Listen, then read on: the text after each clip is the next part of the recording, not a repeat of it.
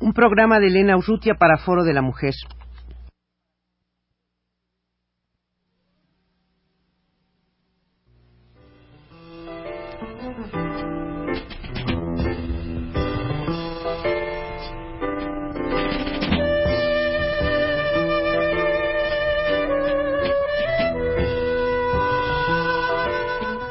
Foro de la Mujer.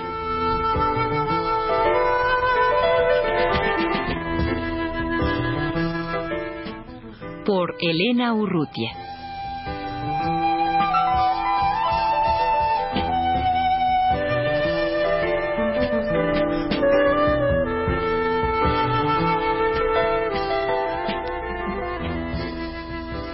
La semana pasada en este mismo espacio conversábamos con Natasha de, León y su experiencia en em, Holanda y en Alemania eh, con respecto a la situación de las mujeres en estos países. Eh, Natasha, decíamos al terminar el programa pasado eh, que pues continuaríamos, trataríamos de cubrir en este segundo programa pues este tema tan vasto y tan apasionante que tú pudiste eh, palpar y poder profundizar un poco en tu, en tu estancia en estos países. A mí me gustaría saber, Natasha, si es que estas feministas que se ven desempleadas, que se ven eh, puestas otra vez de lado, que sienten que no han probablemente obtenido nada en todos estos años de lucha, sino tal vez pues un fracaso, no sé si lo vean así, que sus hijas incluso, como decías tú, pues muestran una especie de repliegue. Eh, estas mujeres están dando una respuesta de alguna manera o, se muestran totalmente derrotadas y, asimiladas a la derrota. Mm, no, yo creo que no. Yo creo que un poquito ligando esto, esta respuesta a la que te di la semana pasada, creo que una mujer como tú, como yo, como cualquiera de las mujeres que ha conocido el, el dulce sabor, pese a todo, pese a lo amargo, el dulce sabor de la, de la independencia, de la autosuficiencia, difícilmente puede aceptar el, el rol tradicional que, que le ha impuesto la cultura, ¿no? Eh, sí hay esta sensación de, de estar un poquito desarticuladas, un poquito desmembradas, un poquito sin saber exactamente qué rumbo mm, como feministas este tomar, pero curiosamente el fenómeno más importante socialmente hablando que se está dando en Europa es el movimiento pacifista ligado con el movimiento ecologista. Y curiosamente las mujeres naturalmente también se han ido eh, uniendo, se han ido em, absorbiendo a, estos movimientos que tienen una fuerza realmente impresionante. Es decir, yo te puedo hablar inclusive de una, de una marcha a la que tuvimos el gusto de asistir, em, fue en octubre del año pasado. Eh, simplemente en la ciudad de La Haya em, reunió a más de 600.000 personas. Em, se veían claramente grupos de feministas, pero también se veían grupos que serían de homosexuales, como grupos de ecologistas, como grupos de ancianos o como grupos de, de, minusválidos. Eh, es decir, eran todas las minorías unidas en una gran mayoría, ¿no? Hablo de 600.000 personas y, y, te repito, en una ciudad relativamente pequeña. Fue una experiencia única. Natasha, y este unir eh, las fuerzas les da verdaderamente una gran fuerza o disminuye eh, la fuerza que cada una de las minorías puede tener en su lucha independiente? Mira, mm, yo hablé con una pacifista, evidentemente la feminista también, hablé con una pacifista y pareciera que lo que están haciendo es haciendo planteos Em, en donde todas las posiciones, tanto de los pacifistas como los ecologistas o como las feministas, encuentren respuestas eh, más o menos satisfactorias para todos. Es decir, una feminista en este momento se está planteando que lo primero que hay que garantizar, más que enarbolar cualquier bandera feminista, es asegurar la paz en el mundo asegurar la paz en el mundo y asegurar una sociedad que no tenga nada que ver con la sociedad presente. Ojo, no están eh, estos grupos hablando mal únicamente de las sociedades capitalistas, de los sistemas capitalistas, hablan igualmente mal de los sistemas totalitarios, en donde, bueno, en fin, esto sería quizá eh, motivo de otro programa, pero en fin, no están de acuerdo con ninguno de los dos sistemas, puesto que los dos sistemas están poniendo igualmente en riesgo eh, la supervivencia de la especie y del planeta. Entonces, las feministas lo que están sintiendo es que hay banderas quizá inclusive hasta más importantes que defender.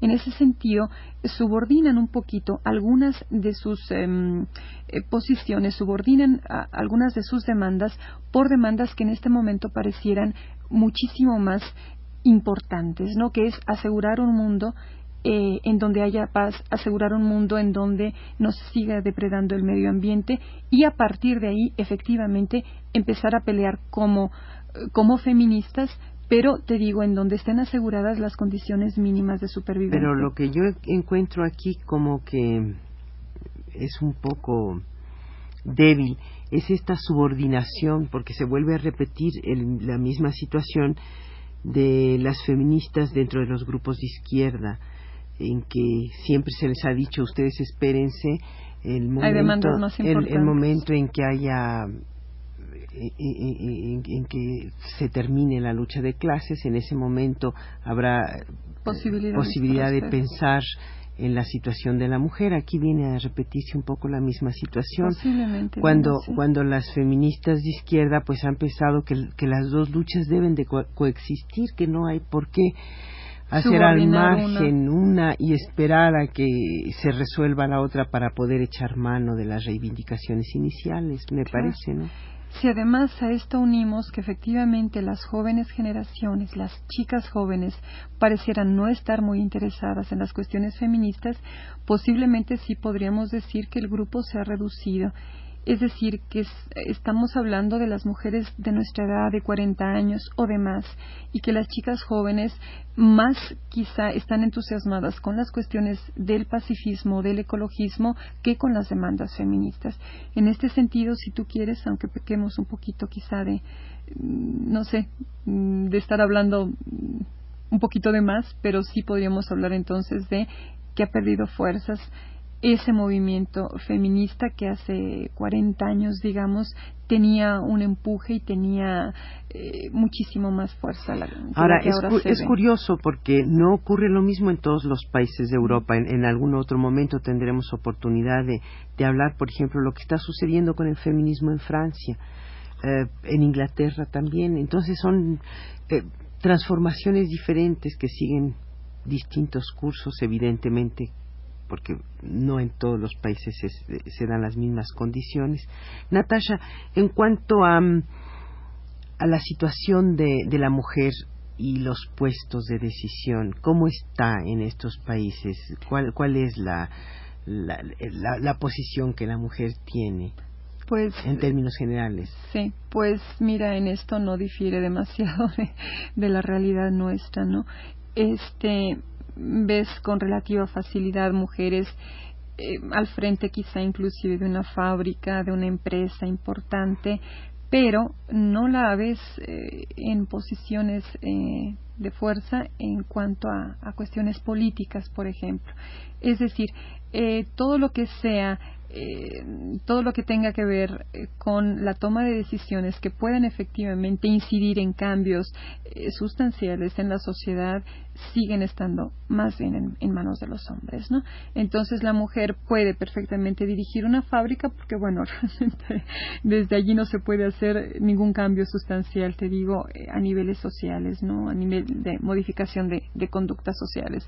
Pero, este, salvo casos muy tristes inclusive este como la señora Thatcher en fin no no se ven este eh, salvo el caso de, Petra Kelly en, al frente del, Partido Verde en Alemania eh, quizás sea podríamos decir uno de los muy muy contados casos no y tú la ves combatiendo y la ves inclusive bueno no como como un no sé, hay como una gotita de agua en medio de un océano de señores. ¿Y este Partido Verde es muy mayoritario, Natasha? Sí, sí, en Alemania tiene una fuerza muy grande. Este Partido Verde es un partido pacifista, un partido ecologista, y ella es una feminista. Este sería, te digo, un poquito em, la, forma en la que las mujeres, al menos en, estos dos países, han podido sumar fuerzas, ¿no? Es decir, al, al sentirse quizá como un grupo más bien reducido, es la forma en que han encontrado de, de sumar fuerzas. Natasha, tú hablabas en el programa anterior um, de un caso de de una mujer golpeada. Eh, la violencia en contra de las mujeres eh, es eh, muy frecuente en estos países. Mira, yo ya aquí sí, este, comparado con lo que tenemos en México, realmente es una es una minoría, ¿no? Es una minoría. Igual el, la publicidad, el, el, impacto que esto ejerce en las sociedades sí es muy fuerte. Em, son sociedades en ese sentido que han avanzado inmensamente, ¿no? los golpes, eh, la violencia, la violación son casos poco frecuentes y los, los pocos que hay eh, resuenan mucho, es decir, hay, hay una gran cantidad, se denuncian enormemente, hay casas de protección a estas mujeres, en ese sentido no habría ni punto de comparación. Lo que aquí es normal, ahí sí es francamente anormal, es denunciado, es tratado, eh, los hombres son sancionados, en fin, hay una serie de cosas en ese sentido que sí pueden decirse que bueno se ha avanzado muchísimo en ese y esto se puede hablar de todos los niveles, desde la violación hasta es poca, es, es realmente inclusive yo creo que hasta golpes sí. sí eso sí se da un poco más, es decir y especialmente te digo en algunas situaciones en donde el hombre pareciera Metido en el ocio, de repente se le ha quitado, digamos, su, su, sentido, el sentido de su existencia, no trabaja, no hace cosas, y entonces se ve normalmente un poco de violencia, especialmente en estos casos. Pero en términos generales no hay ni siquiera la violencia a los chicos, es decir, se ve muy poco el niño maltratado. Eh, y hacia la mujer eh, sí son casos pues podríamos decir contados, son casos excepcionales. Las casas de mujeres golpeadas no tienen arriba de 50, 60 mujeres y te digo con un escándalo de por medio y unas demandas terribles hacia los esposos, hacia los maridos, ¿no? Natasha, y en cuanto a al, aborto, ¿cuál es la situación en, en estos países? Mira, te voy a hablar concretamente de lo que yo escuché en Alemania y que me llamó poderosamente la atención. En Holanda, dada la, sociedad tan liberal, tan tolerante a través de muchísimos años, el aborto es propiamente una cosa eh, lograda, conquistada y mm, a la cual casi no se le pone ningún tipo de cortapisas. Pero ojo, este, las tasas de natalidad han bajado a índices alarmantes. Entonces, lo que hace 15, 20 años era cuestión únicamente de decisión por parte de la mujer, Ahora la situación ha cambiado sustancialmente. Para que una mujer en este momento pueda abortar, va a necesitar de la aceptación de la firma del médico, va a tener que tener la aceptación del marido aun cuando la pareja esté divorciándose. En ese sentido, la mujer está empezando a encontrar muchas más trabas que en, el pasado, salvo quizá el caso de la jovencita inexperta que a los 15, 16 años, por realmente por imprudencia, pues toque, en fin, hay, eh, está súper eh, sabido, digamos, de la existencia de métodos anticonceptivos, pero en fin, si la chica por alguna causa llegara a embarazarse, ahí sí automáticamente la chica puede llegar a abortar. No es el caso de la mujer que está casada a la que sí empiezan a ponérsele serias trabas serias trabas. Inclusive te digo, el médico tratará de convencerla de que tenga el hijo. Ahora, esto eh, sorprende porque evidentemente sabemos nosotras que el aborto no es un, método anticonceptivo, ni mucho menos. Pero sin embargo, sí piensa uno que en estos países en donde hace muchísimos años no tiene ningún problema eh, de explosión demográfica, sino todo lo contrario, entonces, también es cierto que no, no han tenido la difusión de los medios anticonceptivos como la hemos tenido en el nuestro. Y probablemente, aunque parezca increíble, hay muchas capas de la población que desconocen eh, muchos sistemas anticonceptivos y que pues con facilidad se embarazan, sí. Natasha, el tiempo se nos ha terminado. Muchísimas gracias. Al contrario, sí.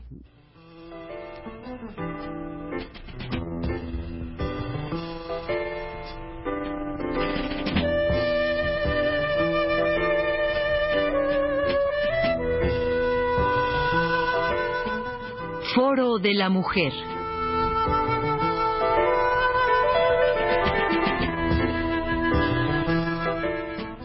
Por Elena Urrutia.